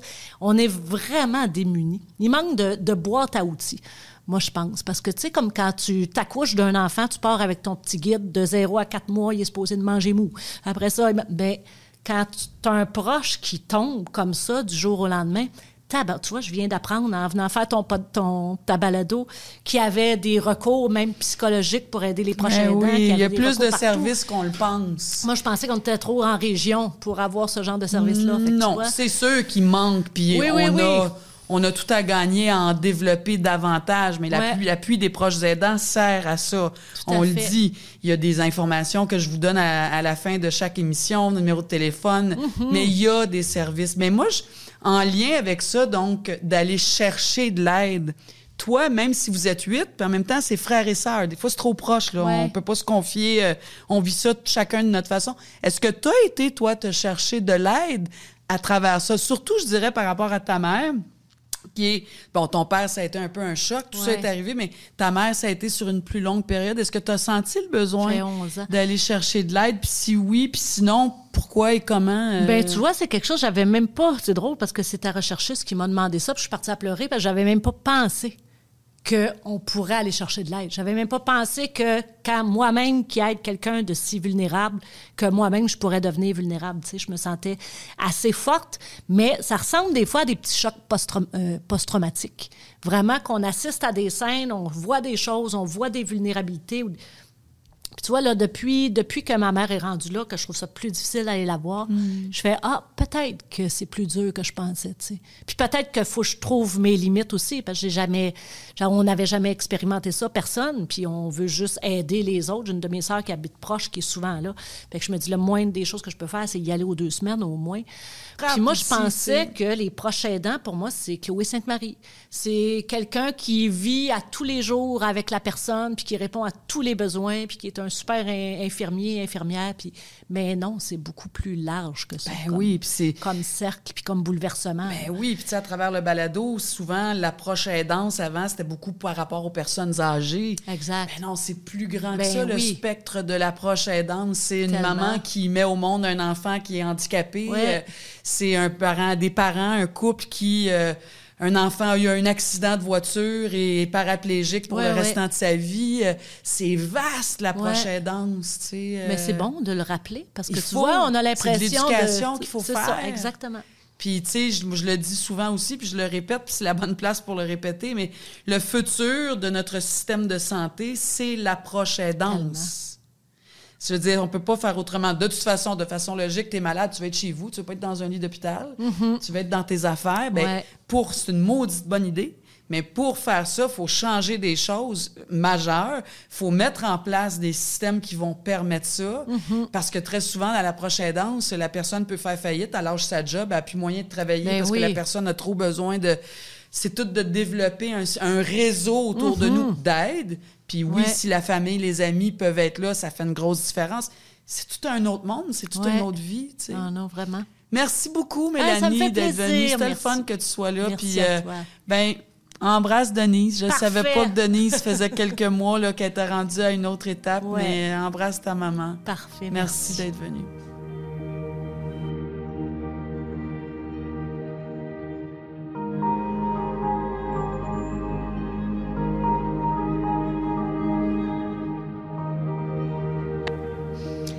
Dit avoir construit l'avion en plein vol. Je pense que l'image est assez claire et troublante aussi. Serge Deschamps a été en couple euh, avec Jacques pendant 33 ans. En 2015, son amoureux reçoit un diagnostic de Parkinson après plusieurs mois de tests évidemment et d'incertitudes. En 2018, Serge décide pardon, de quitter son emploi pour être présent auprès de son conjoint. Euh, parce qu'il oubliait de plus en plus à prendre donc sa médication. Jacques décède cinq ans plus tard, soit en 2021. Pendant cinq ans, Serge était là. Serge Deschamps, bonjour. Bonjour. bonjour Merci d'être là. De rien. Ça nous intéresse, votre histoire nous intéresse. C'est probablement une histoire qui ressemble à plusieurs histoires de gens qui nous, qui nous écoutent en ce moment. Cinq années où votre vie, ben, au départ, a basculé. J'ai l'impression que ça n'a pas dû être de tout repos. Ça a dû être extrêmement intense aussi. Si on avait là, à raconter du début, là, euh, votre conjoint avait comme 63 ans à cette À peu près. époque-là. ouais. C'est arrivé comment? Bon, plusieurs semaines, voire des mois, peut-être à faire des tests, à attendre des résultats. Mais- Ça se calcule en années. Les tests pour avoir un diagnostic précis de Parkinson. Nous, ça après peut-être à peu près un an et demi de tests avant qu'on voit un neurologue, le neurologue dise Bon, Monsieur Dubuc, devez-vous marcher dans le corridor? Il le regarde marcher, venez vous asseoir. Prescription de dopamine, vous avez le Parkinson. Mais le filtre, c'est un entonnoir de tests parce qu'il n'y a pas de prise de sang, il n'y a rien. Fait Non. que tu des scans, euh, toutes sortes de choses qu'ils font pour s'assurer que c'est le bon diagnostic. Puis là, donc, tout ce processus-là d'un an, un an et demi, c'est rempli de stress, d'inquiétude, d'angoisse, de... de rendez-vous médicaux. Puis moi, j'avais décidé de l'accompagner de l'accompagner là-dedans, de voir un peu qu'est-ce qui allait sortir de ça, parce qu'un des premiers neurologues qui avait vu, je l'avais vu écrire sur le papier, « Oh, léger tremblement associé à une parkinsonite ». J'ai fait « Oh, j'aime pas ». Oui, j'avais j'ai dit, oh, j'aime pas bien ça, ce mot-là, tu sais, bon. Fait que j'ai dit, il faut que je sache qu'est-ce qui va se passer avec ça. Fait que là, je m'étais impliqué, euh, j'étais allé à tous ces rendez-vous là, médicaux. euh, C'est ça, tout vous, le vous avez été le proactif dès Oui, le dé- le départ. temps. Oui, oui, Mais j'imagine cette année et demie-là là, de- d'investigation, là, il devait le vivre aussi. Là. Il a dû avoir des épisodes Oui. de- physiquement de... de... Absolument, parce qu'en plus, c'est un Parkinson avec dépression profonde, trouble généralisé d'anxiété. Euh, la démence a popé un peu plus tard, suivi d'un syndrome crépusculaire. Fait que déjà, l'état... Ça, c'est comme la totale. Là, Un je- petit peu, oui. C'est assez all dress, je dirais. Ouais. Tu sais, Puis, le, euh, ben, le, le fait d'être en dépression, déjà, il était traité pour une dépression en même temps par un psychiatre, mais il n'arrivait jamais à doser pour le rendre confortable. C'est quand on a su que c'était le Parkinson que là, euh, le neuropsychiatre a pu ajuster la médication pour contrôler la dépression. Mais vous, est-ce que ça a commencé par la dépression? Votre, votre chum est tombé en dépression, mais c'était relié à ça, puis vous le saviez On le pas? savait pas. Puis il y a d'autres signes euh, avant pardon avant-coureurs qui est la, per- la perte d'odorat maintenant, puis euh, de goût et d'odorat qui est maintenant qui est un petit peu plus associé comme un signe précurseur de la maladie de Parkinson. Qu'on savait pas. Mais il avait perdu ça, mais étant donné qu'il souffrait d'allergies, on s'était dit bah c'est peut-être des médicaments contre les allergies qui a fait qu'il a perdu le goût, l'odorat. Ça a commencé comme ça, Absolument. les symptômes. Oui, comme ça. Perte de goût, perte d'odorat, dépression, euh, anxiété, troubles de sommeil, insomnie, tout Ça, ça. c'était pas le conjoint, c'était pas le chum que vous connaissiez, vous, Ben, avant. je- je- au niveau dépressif, ça durait depuis quelques années. C'était pas plus ou moins la même personne, sans une trop grande différence. Je te dirais que la grande différence arrive quand la démence ou les troubles neurocognitifs majeurs vont popper. Là, à ce Hmm. moment-là, oui, la personnalité est assez... La personnalité change à ce moment-là. Mais ça a été quoi, donc? Parce que c'est clair que ça a été un choc. Euh, oui, c'est un choc. Mais c'est un choc, c'en est pas un parce qu'on a comme, je me disais, un mécanisme d'être un petit peu dans l'évitement puis dans le déni à ce moment-là quand tu fais face à ça. T'es pas prêt à l'accepter. Fait que t'es pas vraiment en choc. Tu tasses le choc de côté un peu, là, pour, euh, parce que tu veux continuer la vie comme avant, toi, là, là, tu sais, tu veux pas, euh, Fait que ça a été quoi le, le, le, le chemin à Jacques, là, tu sais? Donc, il y a eu ce diagnostic-là. Oui. Oui. il y avait la dépression. Oui, il y avait Oui. le goût, l'odorat. Mais ça a été quoi, donc, son chemin, là, de plus en plus vers, vers le décès, en fait? euh? Ben, dans le fond, ça a été. euh, bon, écoute, c'était un parking. Le Parkinson avec démence, c'est la Formule 1. Ça va vite. Un Parkinson, un, un diagnostic, ça peut prendre 15 ans, 17 ans. Avec démence, c'est à peu près 6 ans. C'est à peu près ce que ça l'a pris. Fait que lui, ça s'est. Disons que ça a avancé, c'est allé assez rapidement. C'est vrai que le chemin s'est fait comme un petit peu en Formule 1. Le fait que la démence pop, il était plus ou moins conscient de tout ça. La médication était bien ajustée, je dirais, pour euh, le trouble généralisé d'anxiété puis la dépression. Ça, c'était assez ajusté. Bon, comment lui, il l'a vécu? Oui, mais c'est ça, parce que vous dites. Donc, lui, là, il, il a-tu changé, Jacques? Je veux dire, qu'est-ce qui a changé dans sa personnalité? Euh, ben, c'était un mâle dominant, c'était un alpha, puis il est devenu comme mon enfant. Tu sais, je veux dire, fait que la personnalité, oui, elle change. Tu sais, c'était le, le- le roi de la jungle, là, ce gars-là. là. Tu sais, c'était un beau grand monsieur, fier, euh, tu sais, euh, avec bien du caractère. Puis tranquillement, ça a changé. Même mon frère m'avait dit, à un moment donné, il dit, Serge, j'ai dit, il dit, c'est tout renversé. Là. J'ai dit, qu'est-ce que tu veux dire? Ben, il dit, vous étiez dominé, dominant, les rôles sont renversés. Il dit, c'est toi le dominant maintenant, c'est lui le dominé. Ah, J'ai dit, ah, wow, toi, tu vois ça de même, toi. Tu sais, j'avais dit ça à mon frère. J'ai dit, ah, t'as vu ça, Hmm. toi? J'ai dit, ben oui, je m'en étais pas rendu compte, mais là, je me, tu sais, je prenais plus les décisions, puis tout ça. Avant, on- Ça, ça vous a fait vivre quoi, ça, vous, de devenir le dominant? là, si on met ces images-là, là, Seigneur. ça vous a-tu déboussolé? Ça Ben là, j'étais tellement habitué de le laisser bosser, mais... Mais c'est intéressant. Mais là, là, Hey, oui. Les rôles changent. oui, là. oui, complètement, complètement. Puis vous, sentiez-vous que vous étiez équipé ou prête à endosser ce rôle-là, là, de, de, de grandir de, de pied puis d'élargir de, de 12 pouces, ou tu sais, parce que vous dites que votre chum, il était vraiment toute une pièce d'homme. C'était correct pour moi. Ben, premièrement, tu sais, t'es amoureux de ton chum. Puis tu l'aides, bien Tu veux sûr. en prendre soin. Puis, bon, moi, j'étais travailleur autonome, fait que j'étais habitué de ramener ma barque tout seul de mon bar. Fait que, tu sais, pour au niveau du caractère, oui, j'ai pris rapidement le rôle de celui qui prend les décisions, celui qui va prendre ça en main. Puis j'avais décidé de pas être une victime, moi, là-dedans, que j'allais euh, affronter tout ça puis me battre. Oui, oui, c'est une décision que j'ai prise au départ. J'ai dit non, moi, être là jusqu'à la fin, je serai pas une victime. Moi, il va. Fait que vous, là, le, le mot, le titre, le, le- le- de proche aidant, là, ça vous a fait quoi? Parce que oui, c'est mon chum, je suis son conjoint. Mais est-ce que c'était quelque chose qui existait en vous? De, euh, Saviez-vous que vous étiez un proche aidant? Pas que vraiment. vous deveniez. Non. Pas vraiment. Puis ça, c'est bizarre parce que c'est une affaire que c'est important de prendre conscience de ça, qu'on l'est à un moment donné. Puis je sais maintenant que ça fait partie un peu de la diade du proche aidant, c'est de prendre conscience qu'il est proche aidant. Ouais. Parce que Ça, c'est une étape, là. Oui, c'est une étape, tu sais. Fait que c'est comme la première étape à ce moment-là.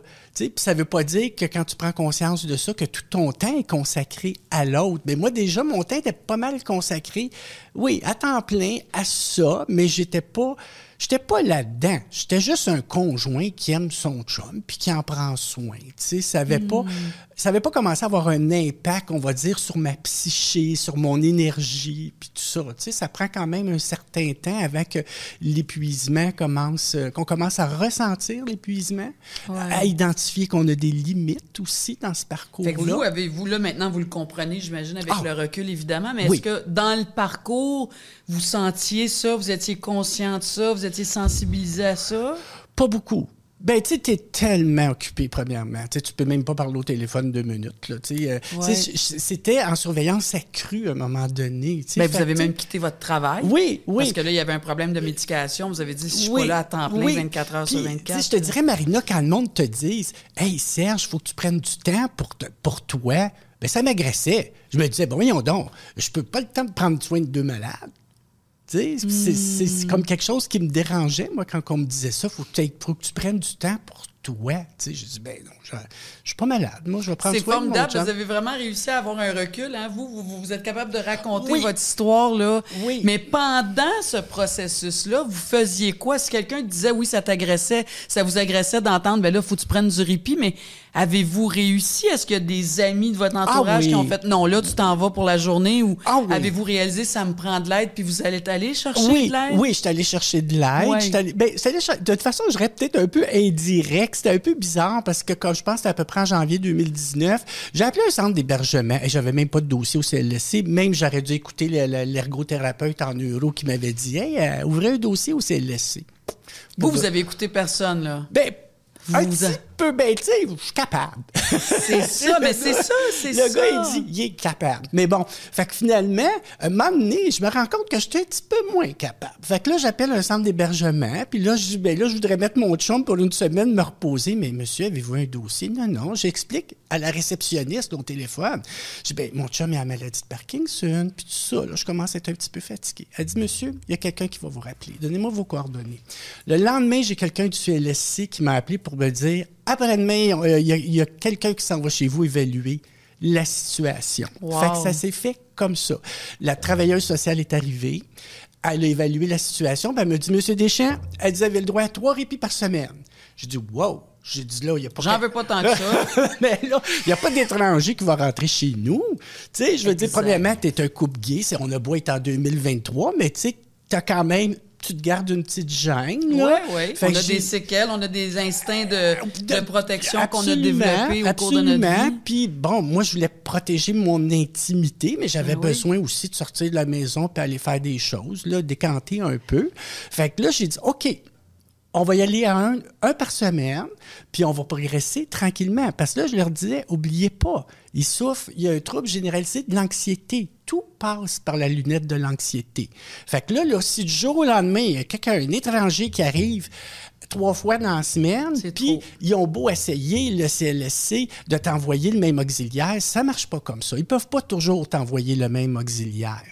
Fait que ça peut être des personnes différentes. Fait que lui, déjà, au départ, il y avait une certaine réticence. Euh, euh, on rentrait pas chez nous comme ça sans invitation, là, si tu veux. Fait que ça, ça a été un... Mais c'est ce qu'on m'a offert Mais au, il y a au eu une départ. ouverture, genre? Oui, il n'y avait pas oui, le choix non oui. plus. Ben, j'y que- toujours la situation de façon claire, de façon honnête, Mm. puis j'essayais d'enrober ça de quelque chose d'un peu euh, euh, Le fun. positif. Oui, de, de- oui, le fun. Carrément, j'essayais de se présenter ça sur le bon côté, là, le bon côté des choses. Fait que, Mais vous, vous êtes comme ça dans la vie au départ? Comment? Ben, résilient, qui Ah voit oui. le beau côté des choses. Oui. Vous portez ça en vous au départ, vous, dans Oui, la vie, oui. hein? Puis comme tu disais tantôt, là, je me mets à l'extérieur de moi-même. Là, je l'ai appris à- par la bande avec les psychologues que j'ai quand même un soliloque, c'est-à-dire un discours interne qui est actif. Donc, le fait d'être capable de prendre du recul, de m'analyser, euh, ça, Ça, m'a aidé beaucoup. Oui, oui, c'est sûr. Je dirais à tout le monde, vous êtes prochain développez votre soliloque. Parlez-vous. Il faut vous parler. C'est bien, bien, bien sinon, aller chercher de l'aide pour vous aider à Ah, le développer. Essentiel. Puis moi, Ouais. j'en ai eu. J'ai été chanceux. J'ai eu de l'aide. J'ai eu de l'aide. Oui, aussitôt qu'il a commencé à montrer des signes de démence, que j'ai été accompagné par euh, l'Institut universitaire de gériatrie, j'avais une ergothérapeute. Oh, bon, en Zoom, tu sais, on est en pandémie. Là, Oui, pendant oui, faut pas l'oublier, cet épisode-là. oui, oui. Oui, On est en pandémie. Moi, je suis isolée. J'ai eu des, coupures de services. euh, puis tout ça, j'ai eu un sentiment où j'avais peur d'être abandonné. C'était effrayant par le système quand la pandémie est arrivée. Finalement, les... Hmm. Donc, vous ne l'avez pas été Ben non. abandonné. Ça s'est Non. transformé. Ah, ben, ça s'est transformé en Zoom. Oui. Si tu veux, là, j'ai eu de la- là, c'est là que j'ai appris à construire l'avion en plein vol, parce que j'avais mon ergothérapeute avec qui j'avais des Zooms qui me montraient un peu les trucs, comment tu deals avec une personne qui est atteinte de démence.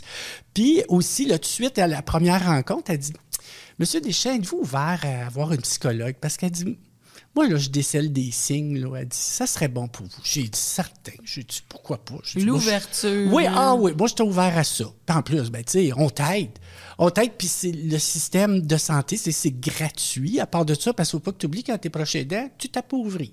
Fait que, tu sais, tu commences à compter tes scènes un peu. Ben moi, oui, quand on quitte Oui, l'emploi, Oui, oui, là. J'ai vendu l'auto pour être sûr d'arriver, puis tout ça. Fait que tu connais un peu de l'anxiété un peu financière, si tu veux. C'est normal, c'est oui, normal. Oui, oui, Ben, on dit que c'est normal, puis ça ne l'est pas, mais c'est comme... Non, mais de l'anxiété Oui, par rapport oui. à ça, ça, c'est normal, oui, c'est humain. Oui, là, tout à fait. Tout à fait. Parce que c'est comme, en quelque part, peut-être une situation qui nous semble un peu anormale, la situation de, de, de, de proche aidance, puis en même temps, ben, notre cœur nous guide Absolument. là-dedans, dans ce truc-là. Fait que finalement, la psychologue que j'ai eue de l'Institut de, de gériatrie était extraordinaire. Tu sais, moi, je connaissais rien dans la psychologie. Tu sais, j'ai même appris que j'avais des émotions, puis que j'étais capable de les identifier, puis que c'était l'outil qui allait Mais me vous, vous êtes formidable, là, c'est génial. À quelque part, là, je dirais, ça pouvait pas arriver à une meilleure personne. Comprenez-vous ce que Euh, je veux dire? C'est comme, peut-être, je trouve qu'il y a oui. personne qui veut ça, ces épreuves-là dans la vie. Mais vous étiez déjà quand même, vous aviez une base, vous étiez équipé, ne serait-ce que face à l'ouverture. Exa- exactement Hein? ça. C'est beaucoup, juste ça. l'ouverture. Puis maintenant, je prône ça souvent. Je leur dis ouverture d'esprit et absence de jugement. Gardez l'esprit ouvert puis jugez pas les gens. Parlons des deuils blancs. Oui. Moi, c'est quelque chose que j'aime bien ramener puis répéter parce que je trouve que c'est très. c'est- Il y a toutes sortes de deuils, là, mais les deuils blancs, parlez-moi des deuils blancs de Jacques, de vous, Ben, de vous deux. écoute, euh, le, ben, le deuil blanc, en particulier, si on parle du, on- parce qu'on peut parler du deuil blanc, qui est la perte de la personnalité. C'est quand, justement, la personnalité est plus la même. Donc, tu dois faire le deuil de la personnalité. De au la départ, c'en dé- est un, ça. Ça, c'en est un. Le premier, je te dirais, c'est le diagnostic. C'est euh, c'est un deuil par anticipation. Parce que tu sais qu'il y a une maladie qui va le faire mourir éventuellement. Après ça, quand la démence arrive, il perd sa personnalité, là, c'est vraiment le deuil blanc. Moi, quand je suis rendu à l'épuisement puis que je demande l'hébergement, c'est un deuil par anticipation. Parce que tu décides de te séparer de lui. Puis quand il meurt, c'est le deuil pathologique. Puis quand tu as été proche aidant, ben il faut que tu fasses le deuil de ta proche aidance en plus. Fait que oui, il y a plusieurs deuils à faire à ce moment-là. Puis moi, mon deuil de proche aidance, il est pas si facile que ça à faire parce que je suis ici aujourd'hui. Tu sais, je me Là, vous anticipez mes questions, mais Oui. plus que vous Oui. abordez ce sujet-là, c'est formidable. Euh, il y a toutes sortes d'étapes. On parlait des deuils blancs. Juste pour Oui, revenir là-dessus, euh, Jacques pouvait plus conduire sa voiture. Ah, ça, c'est un deuil blanc. Là. Tu peux plus faire ce que tu faisais ou ce que tu aimais faire avant. Absolument. Votre intimité d'amoureux, Ben, est-ce qu'il y a eu un deuil de ça? Oui, ben c'est sûr. Tu sais, je veux dire, t'as pu. la- ben, tu restes amoureux pareil, si tu veux. Moi, je suis resté amoureux de mon chum, tu sais. Oui. Je veux dire, c'est sûr et certain.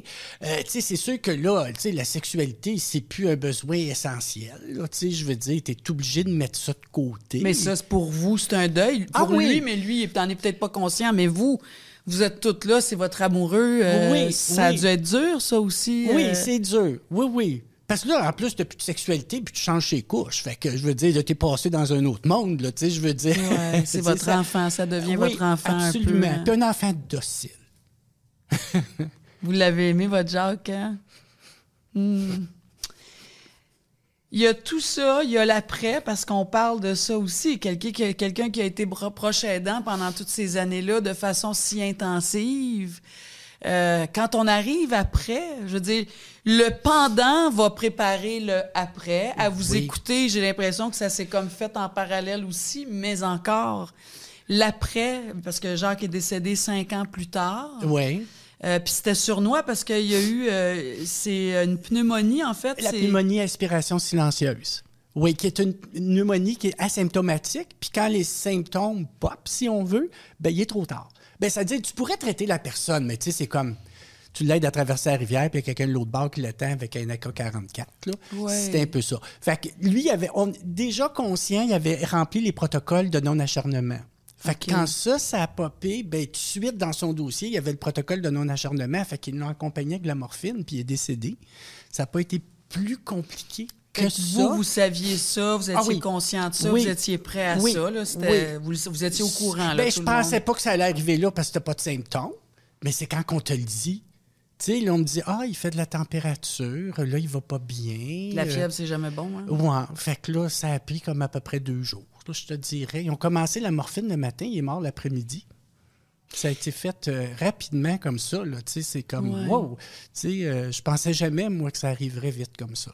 Et depuis un an, comment vous comment vous naviguez, comment vous marchez sur cette terre boueuse, comment on Ben, traverse le lac ça? est rempli. Il est rempli? oui, OK. la rivière était pas loin, ça a l'air. OK. oui, oui, oui, oui. Ben, tout de suite, tu sais, hey, tu te retrouves tout seul dans la maison. Je savais plus quoi faire. J'ai dit, je vais m'inscrire à des activités, moi, au centre communautaire. Mais vous, ça. vous êtes artiste peintre, oui, faut le dire aussi. exactement. Que, euh, oui. Vous dites, euh, moi, montrez-moi des couleurs, je comprends ça, là, Ouais. mais toute, toute cette aventure, ce voyage-là de la prochaine danse, ça a été une grande école de la vie pour vous? Ah oui, Ah, je- moi, je suis plus la même personne qu'avant, c'est sûr. Non, non, tout ce que j'ai appris, juste au niveau de la psyché, juste au niveau de comprendre la psyché, ma psyché, la psyché des autres, respecter les limites des autres. Ah oui. Je n'étais pas là-dedans. Écoute, je travaillais à 8 pouces d'un mur. Moi, là, là je, je travaillais pas avec le médium humain. Tu sais, tout ce que je connaissais des humains, c'était des écouter pour savoir exactement ce qu'ils voulaient. Euh, en déco, on s'entend. Tu sais, Ouais, c'est un milieu, ouais, tu sais, ouais. ça peut être un domaine assez superficiel. tu sais. On est juste dans le domaine de l'esthétique et de la beauté. Mais non, non, je suis pas dans le. On, on gratte pas son âme, là. On n'est pas, on pas là-dedans du tout, du tout. Fait que oui, moi, pour moi, c'était un monde. C'est, j'ai tout. J'ai tout appris là-dedans. Moi, j'étais pas, je suis plus du tout la même personne au niveau de mon approche, au niveau de la façon que moi je me vois aussi. Ça l'a changé beaucoup. Ça vous a mis face à vos capacités euh, humaines? Oui, puis ça m'a rendu, tu sais, me donner le courage de venir ici, de partager quelque chose d'intime. Et c'était pas dans ma personnalité, ça, avant. Pourquoi de- vous avez accepté, Richard? Parce que ça aide les autres. C'est pour ça que j'accepte de le faire. Parce que je sais que- moi, j'ai eu tellement besoin de partage au niveau des expériences des autres proches aidants. La reconnaissance, hein, c'est Oui, ce que vous dites, oui. avoir une reconnaissance dans mon rôle de proche aidant. Oui. Ah, vous l'avez C'est eu, le seul ça. salaire qu'on a. Ouais. Oui, absolument. Oui. Fait que vous êtes allé chercher de l'aide après. Depuis un an et demi. Vous dites, je me suis inscrit dans des, des, des, des cours. groupes, oui, puis en cours. plus, c'est qu'après, ça, ça a bien tombé parce que j'étais avec le Gazo aussi, qui est le regroupement des proches aidants du Sud-Ouest. Puis là, on mettait sur pied, mettait sur pied un programme d'accompagnement pour les proches aidants en deuil. Fait que je faisais un, peu- un peu partie de la, de la- de la- de la première génération pour mettre. Fait que ça a bien tombé, fait que j'ai pu jouir de cet accompagnement-là, où on créait cet accompagnement-là en même temps pour les proches aidants en deuil. Fait que donc, j'ai eu un bon accompagnement. Je suis sortie, je me suis dit, non, il faut que je rencontre des gens. Puis à un moment donné, j'ai rencontré quelqu'un qui était un célibataire endurci qui, tu sais, je me dis, ah, j'ai appris à le connaître. Je dis, ah, c'est le fun, il voyage tout seul, il va au restaurant tout seul, il va au musée tout fait tout seul, puis il est heureux, un bon vivant. J'ai dit, faut que je crée une alliance. Il faut qu'il m'apprenne à être heureux comme célibataire. Ben, c'est moi qui apprends à être heureux en couple.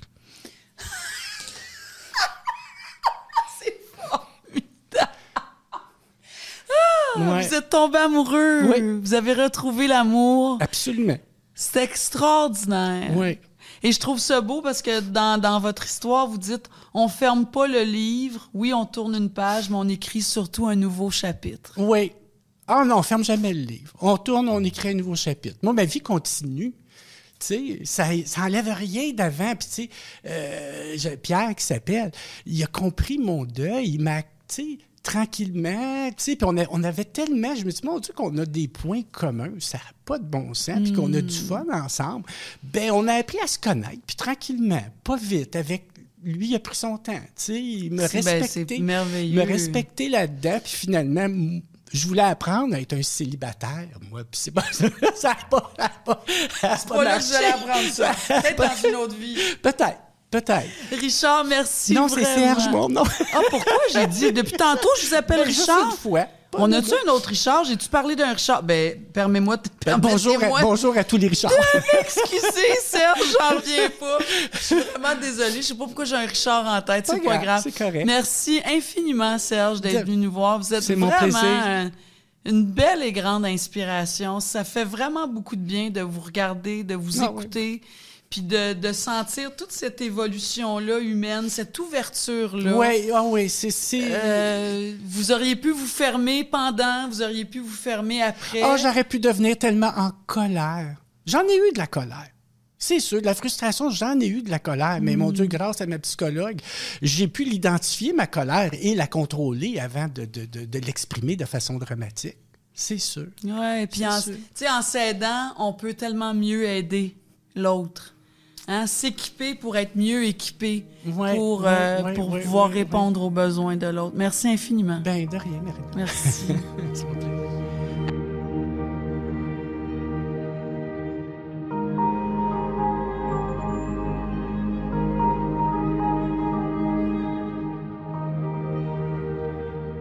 Eh bien, c'est ici que prend fin ce troisième épisode du balado des proches aidants. Je sais pas pour vous, mais moi, j'ai vraiment le cœur gonflé à bloc. Quel, quel bel échange, quelle belle rencontre aujourd'hui. Je remercie évidemment à nouveau mes invités Valérie Blais, Guylaine Thériault, Mélanie Ménard et Serge Deschamps de nous avoir carrément donné la permission de rentrer dans votre vie, votre intimité, votre histoire aujourd'hui. Et j'aime bien vous rappeler que si à l'écoute de ce troisième épisode, vous vous êtes reconnu ou vous avez reconnu une personne de votre entourage qui aurait besoin d'aide, d'écoute, d'accompagnement, c'est pas compliqué. Vous contactez Info Aidant au 1-855-852-7784. Vous pouvez également aller consulter la page des conseils pratiques euh, pour les proches aidants sur le site de l'appui.org. Euh, tout y est pour vous orienter euh, vers les ressources dont vous avez besoin dans toutes les régions du Québec. Si vous avez envie aussi de partager votre histoire avec nous, euh, allez dans la section témoigner de votre histoire à appuibalado.ca. On va se retrouver très bientôt pour aborder cette fois la réalité en fait d'une personne proche aidante qui vit avec une personne atteinte de déficience intellectuelle. C'est vraiment avec euh, beaucoup de plaisir, le cœur rempli que je vous dis merci d'avoir été là. Euh, ici Marine Orsini, prenez soin de vous et à très bientôt.